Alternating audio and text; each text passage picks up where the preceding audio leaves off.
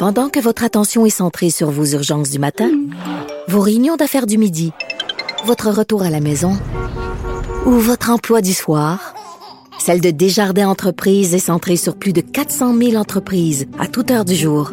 Grâce à notre connaissance des secteurs d'activité et à notre accompagnement spécialisé, nous aidons les entrepreneurs à relever chaque défi pour qu'ils puissent rester centrés sur ce qui compte, le développement de leur entreprise. Ici Ricardo. Et Émilie, marchand d'IGA. On a envie de vous inspirer à bien manger. À moins de 5 la portion. Suffit de repérer les produits valeurs sûres et de les cuisiner avec une de nos recettes. Les valeurs sûres, c'est bien pensé, hein? Bien sûr! Détails sur IGA.net. Vous écoutez Geneviève Peterson. Cube Radio.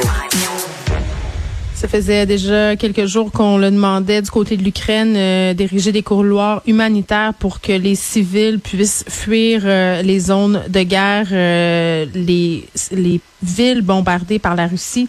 La Russie qui a finalement obtempéré pour la mise en place de ces couloirs-là. Donc, des gens qui ont pu commencer à converger vers des lieux plus sécuritaires. On est avec François Audet, qui est directeur de l'Institut d'études internationales de Montréal. Monsieur Audet, bonjour. Oui, bonjour. Bon, euh, juste préciser au passage, euh, peut-être nous expliquer un peu qu'au départ, l'Ukraine avait refusé des corridors humanitaires qui allaient mener à la Russie et au Bélarus. Là, certains euh, analystes disaient même que certains de ces corridors-là menaient vers une véritable opération de relations publiques pro-russes avec des médias au bout pour attendre les réfugiés et tout. Là. Euh, oui, tout à fait. Euh, il faut comprendre que les, les corridors, euh, entre guillemets, là, euh, étaient imposés d'une certaine façon. Ça n'avait pas été négocié comme un accord. et c'est des espaces qui, bon, toute chose étant par ailleurs égale, étaient sécurisés pour que les Ukrainiens puissent se rendre dans des directions, encore une fois, organisées par l'armée russe et mm-hmm. vers la Russie. et effectivement, on peut imaginer euh, l'arrivée massive, entre guillemets, de réfugiés ukrainiens aux frontières de la Russie, à quel point ça aurait profité à la propagande de Poutine euh, de démontrer à la population russe à quel point euh, la Russie est en train de sauver l'Ukraine. Hein. Et c'est cette instrumentalisation-là qui n'a pas été acceptée de la mm. part du gouvernement ukrainien. Cela étant dit, je, je notais juste avant qu'on se parle qu'il y avait quand même quelques Ukrainiens, je ne sais pas qu'est-ce que ça veut dire quelqu'un, mais un certain nombre qui avaient quand même acquiescé, euh, qui quittaient effectivement vers euh, les, les, couloirs, les corridors euh, mm. que, que, que suggérait la Russie. Ben, c'est une question peut-être un peu simpliste, là, Monsieur Audet, mais comment on détermine où on les fait, ces corridors-là, puis comment on les sécurise? Ben, normalement, c'est pas imposé justement par un belligérant. Normalement, c'est négocié par euh, les belligérants, donc les deux parties ou, les, toutes les parties euh, qui sont euh, impliquées dans un conflit, et c'est négocié par un agent intermédiaire. Donc, mm. dans ce cas-ci, c'est le Comité international de la Croix-Rouge qui veille à ce que toutes les, les, hiérarchies militaires dans chacune des, des groupes armés comprennent la, la, la, la, direction, la, le nombre de personnes, le, les délais, etc., etc. Alors, c'est pour ça que ça peut pas être imposé par une partie. Si c'est imposé par une partie, c'est pas ce qu'on appelle un corridor humanitaire. Un corridor humanitaire, par définition du droit international, c'est vraiment une zone impartiale, neutre, et quand une des parties l'impose, ben automatiquement, ce n'est pas impartial. Bon, néanmoins, on a réussi à en venir à un semblant d'entente, disons ça comme ça.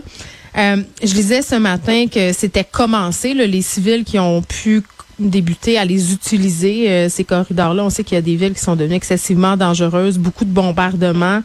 Euh, par contre, est-ce que c'est surprenant de lire que peu d'Ukrainiens les empruntent jusqu'à maintenant, ces corridors-là? C'est pourquoi est-ce qu'ils ont peur? parce que c'est vrai que ça circule un peu partout, l'information selon laquelle la Russie bombarde quand même et empêche un peu les évacuations. Ben, la, Russie, là, sa stratégie actuellement et depuis à peu près la moitié du conflit, c'est de cibler les civils, euh, de cibler les zones urbaines euh, et, euh, et, de, et, de, tuer des civils. C'est aussi clair que ça. Oh, je sais, on a vu des images épouvantables. Épouvantables. Je, je trouve ça donc, terrible. donc, on n'est pas euh, on n'est pas en train de détruire euh, l'armement ukrainien, Mm. qui était l'hypothèse de départ.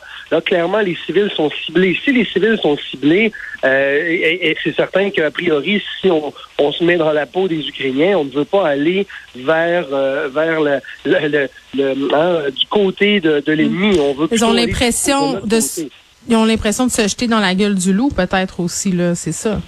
Littéralement. Cela étant, euh, l'Ukraine, c'est un, c'est un pays vaste et complexe avec plein de, euh, plein de gens différents. Alors, il y a peut-être là-dedans des russophones euh, qui, euh, qui acceptent malgré tout de s'y rendre. Il y a peut-être aussi des familles qui sont tellement exténuées. Ben oui, ils veulent y peur. sortir. Ben oui. Exactement. Ils, pré- ils- préfèrent sortir que de rester sous les bombes. Donc, il y a, y plein de scénarios. euh, Mm. et, et pour être en- vous et moi, je, je ne connais pas les détails, mais on peut imaginer que sur euh, les, les milliers, voire les centaines de milliers de personnes, ben, il y en a Mm. quand même qui profitent de cette pause-là pour fuir euh, l'espace de bombardement. Oui, ben il y a l'espace euh, de bombardement, mais il y a aussi les conditions qui se détériorent là euh, dans certaines villes, plus d'approvisionnement, plus d'eau, plus d'électricité. Euh, à un moment donné, ça devient difficile de rester, mais, mais tout de même, on a vu aussi des images de personnes, je pense que c'était dans le coin d'Irpin, euh, des personnes qui franchissent une rivière parce que, bon, l'Ukraine a détruit le pont pour pas que la Russie euh, arrive en ville. Euh, Là, traverse la rivière sur une petite planche de bois, donc c'est pas nécessairement non plus des conditions d'évacuation qui sont faciles. Là.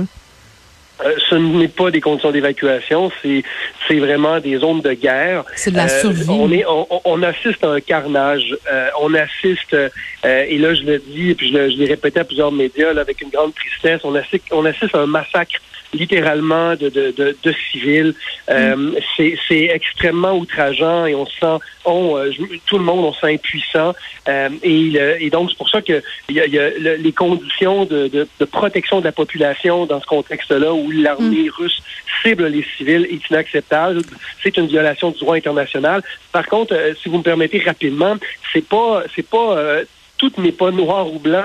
Il faut comprendre que euh, l'armée, euh, enfin le, le- le président euh, ukrainien, la- l'armée Mhm. ukrainienne a demandé la mobilisation des citoyens dans les milices armées. Il y a des Ouais. citoyens qui ont littéralement pris des fusils pour se battre au coin de rue. Donc, donc on comprend que c'est- pas tous des, des, des hommes avec, euh, dis des hommes, là, mais c'est avec un habit clair.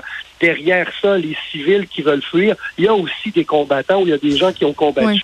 Donc, Mais vous dites dans le fond qu'il peut avoir. Oui, ben c'est ça, M. Odès. Si je résume un peu votre pensée, c'est que vous dites oui, euh, du côté de la Russie, on, on commet euh, visiblement peut-être ce qu'on pourrait appeler plus tard des crimes de guerre, mais en même temps, il y a une certaine confusion parce qu'il y a des civils euh, qui peuvent prendre part et on peut les confondre. C'est ce que je comprends? Tout à fait. Cela Ok. étant, les il y a des bombardements ciblés clairement sur des zones. Oui, c'est ça. Je pense que ça, on, eu de- de- oui. On est clair, euh, clair là-dessus. Là. Je pense que tout le monde comprend la nuance. Euh, Expliquons-nous un peu qu'est-ce qui se passe dans cette région très particulière de Mariupol. Euh, le maire de la ville qui accuse de bombarder, d'empêcher justement les civils de fuir. On parle même d'un génocide. Là, mais, cette région-là est particulière. Pouvez-vous nous expliquer pourquoi c'est un secteur particulièrement sensible et même convoité par la Russie? Parce que c'est proche de l'océan, je pense, ou quelque chose comme ça.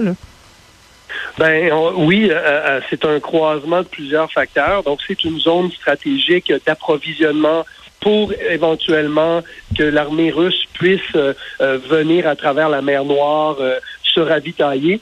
Un gros, je, je, je- vous avouerai que je laisserai peut-être mes collègues euh, en stratégie militaire vous en dire plus, mais ma compréhension, c'est que c'est que moi je suis en stratégie, euh, mais moi c'est plutôt l'humanitaire. Mais bref, la, la, la, la- les chaînes d'approvisionnement de l'armée russe, et euh, on le sait depuis longtemps, sont très très très difficiles. Euh, et la- la- à travers la mer Noire, ce, ce canal de- de- d'approvisionnement-là est fondamental, d'une part. D'autre part, c'est Mariupol est un- une ville industrielle, euh, évidemment centrale dans l'économie ukrainienne, et on veut Ouais. faire mal à l'Ukraine. Donc, il y a clairement aussi une volonté de, de faire mal aux Ukrainiens, de faire mal au gouvernement ukrainien pour euh, le faire éventuellement capituler sur, euh, sur la base de détruire des infrastructures stratégiques euh, de l'Ukraine également. Et oui, vous avez raison, et, et je, je commence à voir ça euh, parmi le discours de certains diplomates. Le mot, euh, le mot génocide commence à être utilisé. On, euh, bon, évidemment, après, il y a toute une, une définition juridique importante, mais c'est clair qu'à partir du moment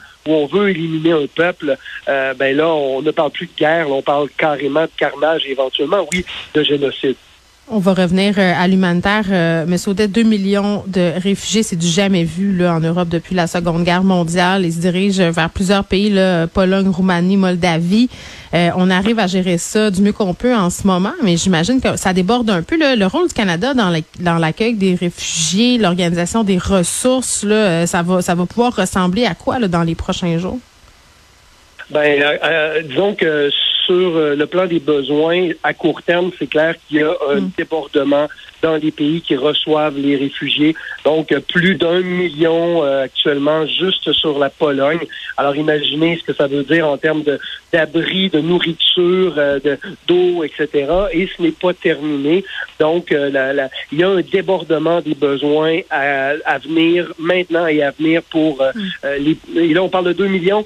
il y a un rythme de 200 000 réfugiés par jour qui, qui s'additionnent. Donc, à chaque cinq jours, au rythme actuel, c'est un million de plus. Alors, euh, euh, mm. si ça dure quelques mois, on, imagine les chiffres. Pour le Canada, pour revenir sur votre question, donc effectivement, l'aide à ces partenaires-là euh, européens qui hébergent les réfugiés qui arrivent, c'est la priorité euh, parce qu'on on peut on peut difficilement dans le contexte qu'on vient de décrire en Ukraine aider les populations qui sont sous les bombes malheureusement, mais c'est clair qu'on doit euh, soutenir les partenaires à travers des pays limitrophes notamment à travers euh, les campagnes de financement qu'on connaît, les grandes ONG, la Croix-Rouge et compagnie et ultimement et c'est probablement là que vous voulez en venir aussi, ben ouvrir nos frontières aux réfugiés aux réfugiés ukrainiens va devenir une priorité majeure. Exactement. Merci François Audet, qui est directeur de l'Institut d'études internationales de Montréal.